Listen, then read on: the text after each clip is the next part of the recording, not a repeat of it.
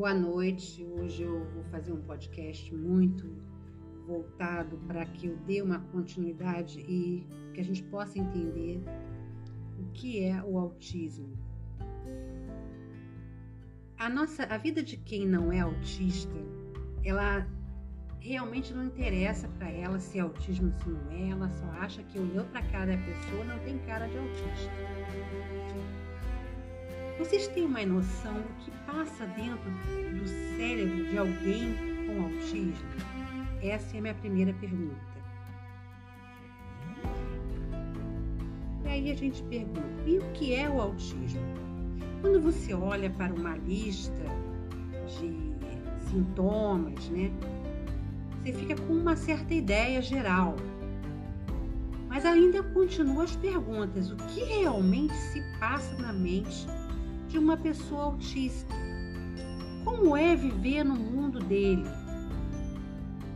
Uma outra pergunta: é possível realmente entender o que se está passando na mente de uma pessoa autista?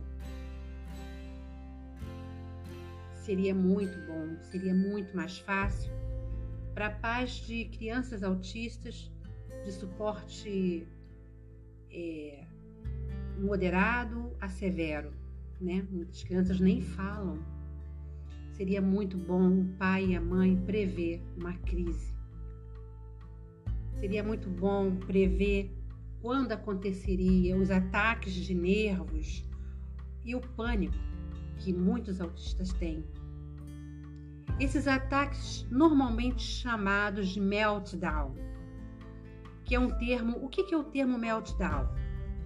Ele vem do inglês e é usado para duas coisas: para descrever os ataques que um autista tem e para descrever a ficção de um reator nuclear. Por que, que esse termo meltdown ele é usado é, para o caso do, dos ataques de nervos, pânicos, os meltdowns né, dos autistas?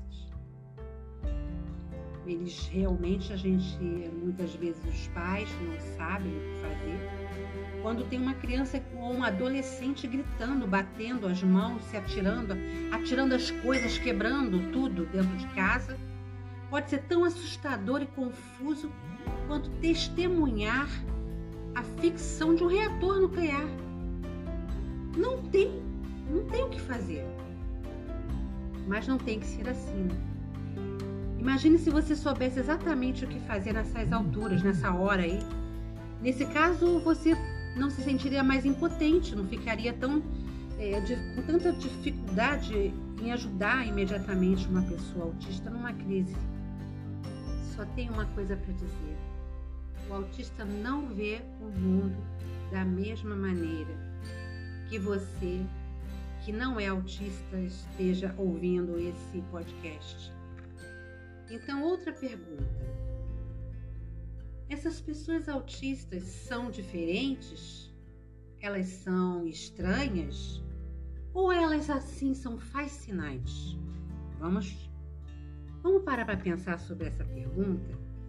Porque os cientistas tentam fazer essa pergunta, tentam entrar no mundo autista buscando soluções, buscando cientificamente a causa de uma, de uma síndrome que seria antes de Asperger, que agora não será mais, né? Depois a gente pode até fazer um podcast sobre esse assunto. E esses, os cientistas se interessam muito para saber, para investigar por que, que acontece isso, né? O que é essa síndrome, entre aspas, que se não é mais, é porque é o autismo, né? Que é uma coisa que é um conjunto de, de características muito estranhas, diferentes. E essas características geralmente são suficientemente fora do normal, que chega até a saltar a vista. Em alguns casos de crianças autistas de nível de suporte moderado a severo, o autista leve, né, o, que muitos autistas nem gostam desse termo, leve, leve, não tem nada. Nós autistas somos diagnosticados com nível de suporte 1, que não é necessário muito suporte, mas a gente tem muitos problemas, que eu poder, futuramente a gente vai seguir falar aqui nesse podcast. O Asperger, eu queria ressaltar que apesar de não estar mais dentro do DSM a partir do ano de 2022 e do CID vai ser alterado, né? O, o nome Asper, síndrome de Asper, será substituída por transtorno do espectro autista. Mas vamos falar de Asperger. Por que que esse nome? O Hans Asperger, ele foi um diretor de uma clínica para crianças da Universidade de Viena. E através de suas observações lá na época, ele notou que algumas crianças eram diferentes. No entanto, essas eram diferentes e eram estranhas. Qual foi a diferença que o, o, o, esse médico, o Asperger, observou? Ele observou que tinha muitas dificuldades de fazer amizade com outras crianças. Ele também ficou intrigado, pois essas, as crianças tinham uma inteligência normal. Então, o, de fato, o Asperger os chamava eles de pequenos professores, porque quando falava com eles sobre um assunto do seu interesse, eles eram capazes de explicar em detalhes, em detalhes minuciosos sobre qualquer assunto do interesse do autista. Mas o médico Dr. Asperger notou que eles tinham uma muita dificuldade de entender a comunicação não verbal. Parecia que eles prestavam atenção apenas ao que ouviam, mas não levavam em conta as expressões faciais das pessoas, a linguagem corporal, o tom da voz da pessoa. Mais ainda, eles pareciam ter muita dificuldade de expressar uma certa empatia, de se interessar pelas pessoas. E na época, ele também observou que tinha uma determinada desenvoltura corporal diferente, meio que uma coordenação motora desajeitada. E muita gente ficou muito fascinada com essas descrições do Dr. É, Hasberg. E a comunidade científica começou a dizendo que as pessoas tinham esses conjuntos de sintomas e começaram a colocar o nome desses sintomas, desse conjunto de sintoma, de síndrome de Asperger, que ora hoje em dia já caiu de desuso, não vai ser mais usado. Mas vamos continuar. Mas ele também notou que existia apenas uma das formas mais moderadas de, de autismo, e aí ele e aí eu quero perguntar, vamos lá continuar, gente. O que, que é o autismo? O autismo, o nosso cérebro, ele é composto por milhões de células espe especializadas em processamento de determinadas informações. É muito legal isso que eu vou falar agora. A partir de agora, realmente quem ficou até aqui, esses oito minutos de fala, vai entender o que é o autismo, tá? Essas células, o cérebro tem. É, é, os, imaginamos que o cérebro é, é uma. Como se fosse assim. Aqui o exemplo que eu até peguei desse livro que eu estou lendo, que é como se fosse uma empresa com muitos departamentos. E cada departamento pertence a, a, a uma determinada atividade que aquela empresa tem, tem que fazer. Então, o cérebro tem áreas especializadas de processar o som que, que a gente ouve, uma área especializada em determinar se aquele, se o som origina de outro ser humano ou se origina de, um, de, um, de, um, de um rádio, ou se origina de um telefone. O, o cérebro sabe que é um som, mas está originando de vários lugares. O cérebro sabe processar, processar isso. A decifrar mensagens verbais é, que esses sons contêm, né? Agora nós vamos chegar no momento chave do autismo. Temos uma outra área fascinante do cérebro, que é a área responsável por extrair mensagens sutis presentes no tom de voz usado pelas pessoas, as expressões faciais de quem falou Então é um conjunto, tom da voz e junto com a expressão facial. Nós temos duas coisas aí. Aí vem um exemplo. Por exemplo, você imagina eu chegando perto de você, né? Aí eu digo assim para você: Olá, tudo bem com você? Aí a pessoa, né?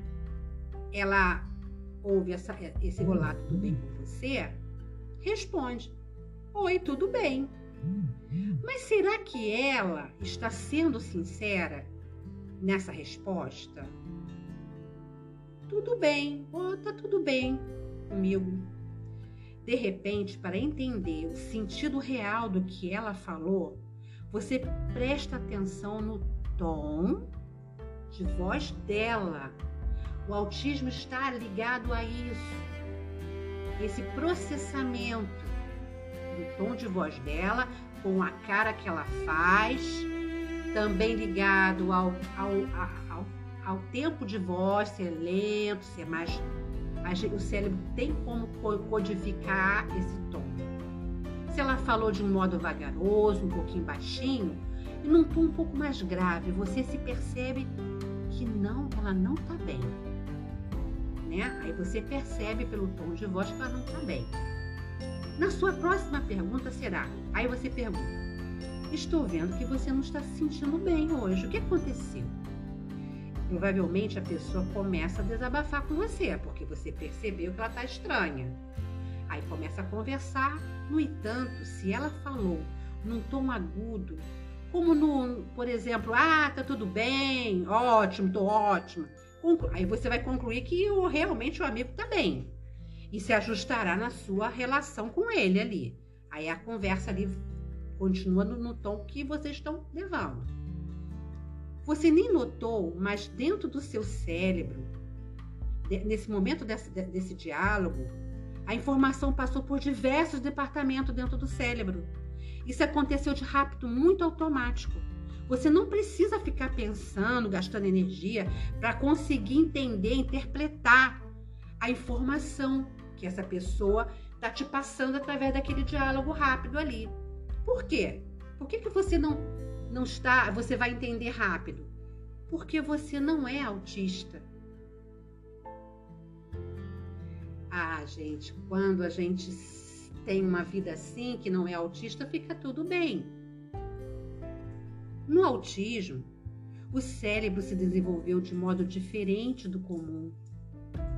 No cérebro autista, as áreas do cérebro relacionadas com a comunicação, socialização e processamento emocional, entre outras áreas, não se desenvolveram adequadamente. Devido a isso, o cérebro de uma pessoa autista sempre tem dificuldade de processar informação, principalmente as informações muito sutis, são presentes geralmente no diálogo, nas expressões faciais, uma variação do volume de tom de voz, no volume então, gente, olha o que, que é isso, né? As pessoas falam, ah, ele é autista, mas não é, é tudo muito complexo. Por exemplo, as pessoas olham para mim, a Thelma da Luz Rodrigues, você não é autista. E falam categoricamente, porque, claro, eu não tenho cara de autista. E autismo não tem cara. Na verdade, é um autista, a pessoa autista, ela não tem nenhuma no estereótipo dela nada apenas no modo, na questão comportamental dela, você vai perceber. Ela vai se perceber com muitas dificuldades de interações sociais devido a isso, a esse processamento cerebral diferente. O autismo ele é um espectro. Eu até botei o nome do meu podcast de Luz no Espectro, porque realmente eu estou dentro de um espectro autista. Isso significa que eu posso ser mais ou menos autista. Isso vai funcionar de forma diferente comigo. E como isso funciona? Por exemplo, alguém de uma forma moderada, até leve do autismo, muitas vezes, né, talvez não tenha ou tenha dificuldade de entender se o sim Está tudo bem? Foi sincero ou não? Eu, a gente pode ter dificuldade de entender isso. A pessoa chega, ah, tá tudo bem. A gente tem dificuldade de codificar isso. O departamento do cérebro do, da, da, da pessoa autista, relacionado ao processamento de tom de voz, não funcionam bem. Então ele precisa ficar pensando no significado das palavras que a pessoa está falando para ele poder dar uma resposta ou tentar entender. Esse processamento pode demorar um pouco, diferente de uma pessoa que não é autista. Provavelmente pode ser que demore até alguns minutos. Como já aconteceu comigo, eu falo alguma coisa ou eu não falo, e eu não falo, não consigo falar num diálogo, às vezes eu demoro, de repente no meio da conversa acontece muito isso comigo. Eu falo um assunto no meio de um assunto totalmente diferente de um outro assunto. Que eu às vezes eu preciso falar, porque ficou travado lá no meu cérebro aquele assunto e eu volto a falar no meio de uma conversa aleatória. Aí eu sou a estranha, né? Com toda certeza. Então, muitas vezes, assim, eu, a pessoa autista, quando ela ouve a frase sim, estou bem, ela ou ela, ela pode comparar essa frase com frases semelhantes que ela conseguiu ouvir durante o longo da vida e passado um pouco de tempo ele consegue chegar a uma conclusão se a pessoa está bem ou se ela não está bem. Como uma pessoa que não é autista, neurotípica, ela percebe na hora que a pessoa não está bem pelo conjunto de vozes, pelo conjunto de tom, do tom da voz da pessoa, as expressões faciais, é um conjunto de tudo que o autista não tem esse processamento rápido. Aí é que vem a parte pior. Porque muitas vezes o autista não tem tempo de ficar pensando no assunto que se vai. Será que a pessoa está realmente bem ou se não está? Às vezes ele não tem tempo de reagir, ele arrisca e reage de qualquer maneira. Por exemplo, ele pode decidir que a pessoa está sendo sincera. Então ele nem liga, não pergunta nada. Ou então ele fala: Nossa, o que passou? Às vezes a pessoa fala que está super alegre, o modo tom, ela é uma pessoa que está alegre, não está com nenhum problema, e o autista não consegue processar e pergunta: Ué, mas o que passou? Aí a pessoa não entende nada porque o autista fala assim. Pois não, porque o autista não detectou que o tom de voz era de alguém que estava alegre, ou então de alguém que estava triste ou deprimido. E muitas vezes acontece do autista que da outra pessoa que está, a, a, interlocutora, né, a pessoa que está conversando com o autista, pode encarar é, que, já que ele não perguntou nada, encara essa, essa indiferença, né?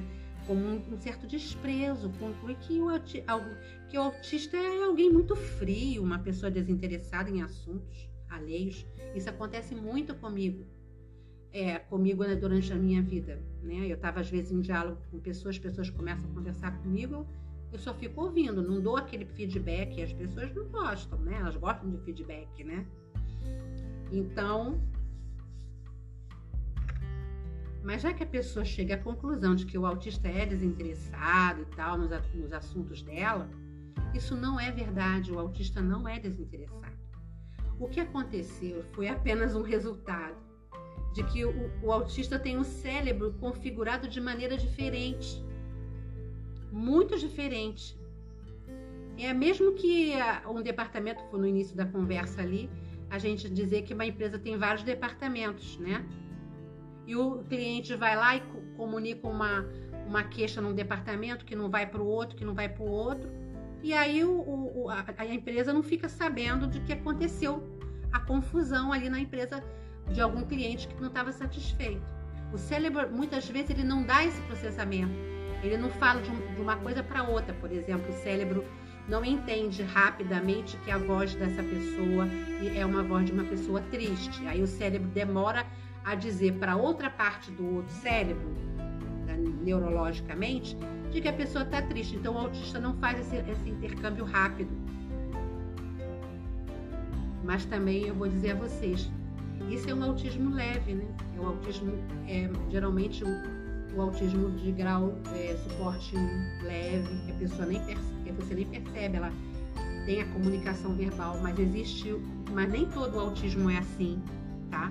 Existem algumas pessoas que sofrem de um autismo muito sério, muito profundo, um autismo é, é, grave, né? Que as pessoas nem falam, né? A criança não fala, a pessoa não fala, a pessoa não consegue manter contato visual, como pode acontecer no leve que mantém contato visual. Então, às vezes as pessoas são subdiagnosticadas, né? Muito acontece muito isso de pessoas que por, é, contêm o, o autismo, ela é já adulta, ela teve uma vida inteira como aconteceu comigo, né? Ela interagiu no, na vida com problemas sociais que eu tenho, como aconteceu comigo também. Mas é que eu tenho a, a parte sensorial afetada, né? Eu também tenho essa, essa questão afetada. Existem muitos tipos de autismo, muitas áreas são afetadas, então por isso que é um espectro. Não é apenas uma área, simplesmente essas são as áreas em que mais se nota que a pessoa tem autismo quando você fala de um autismo clássico, que é aquela criança, aquela pessoa que literalmente não tem comunicação nenhuma com o exterior. Ela não fala, ela tem problemas de interações de forma muito grave. E, e aí o autismo vai de um espectro ao outro. Vai do grave, médio, moderado, grau 1, grau 2 e grau 3, que agora vai ser é, de, é, dessa maneira que vai ser catalogado no, nas, nos manuais médicos. Né? Pessoal, o autismo não só afeta essas áreas, essas áreas da, dessa comunicação. E são áreas que a gente mais nota. Né? Mas o autismo afeta áreas. Quais são as outras áreas que ele pode afetar? Por exemplo, são as áreas relacionadas ao processamento de informação sensorial, a percepção da temperatura, áreas relacionadas com o controle de impulsos, entre muitas outras áreas que pode afetar a vida de uma pessoa autista. Por exemplo, tem muita gente, né, que o autismo não é aquele autismo muito profundo. As áreas relacionadas com o processamento de teoria musical, né? A matemática, às vezes as pessoas gostam da arte, como é o meu caso, né? A produção de matéria escrita, tem, tem autistas que escrevem muito bem. Podem ter esse desenvolvimento muito além do comum, aí a pessoa se torna um hiperartista, um, um hiper tocador de piano, um, um hiper escritor. E não é afetada a área dele, desses processamentos, né? e inclusive há um certo grau aí um pouco mais avantajado, né? Então, você pode ter uma pessoa de uma forma é, leve, moderada de autismo, como a, antiga síndrome de Asperger, que toca piano, toca, compõe música, como os gênios musicais que você vê, artistas de cinema, são pessoas que estão ali atuando, são artistas trabalhando, mas essas pessoas podem ser incapazes de perceber se você está usando uma ironia, por exemplo, ou se você está sendo sincero. Por a minha vida toda, muitas dificuldades que eu tive foi exatamente de perceber se a pessoa estava sendo sincera ou não comigo. A ironia, então eu, tive, eu tenho essa dificuldade ainda, né? Mas como já estou com quase 60 anos, já passei uma vida inteira com muitos problemas relacionados a isso, eu consegui hoje tentar meu cérebro consegue captar alguns detalhes que agora eu consigo já perceber, mas mesmo assim eu tenho bastante dificuldade. E atualmente o autismo é, de forma leve, né, afeta de uma a 68 pessoas, né, de forma leve ou profunda, ou leve ou mais grave, né? É, Existem muitas pesquisadores que não conseguem ainda saber o valor real realmente de, de pessoas nessa condição neurodivergente de autismo. porque a natureza do autismo moderado, porque às vezes ele, às vezes olha para uma pessoa você não detecta. Então é muito subdiagnosticado o autismo na área médica, psiquiátrica também, psicológica, porque é, é muito indetectar, não dá para detectar. Sabe por que, que ele não sabe por que, que os médicos não conseguem detectar?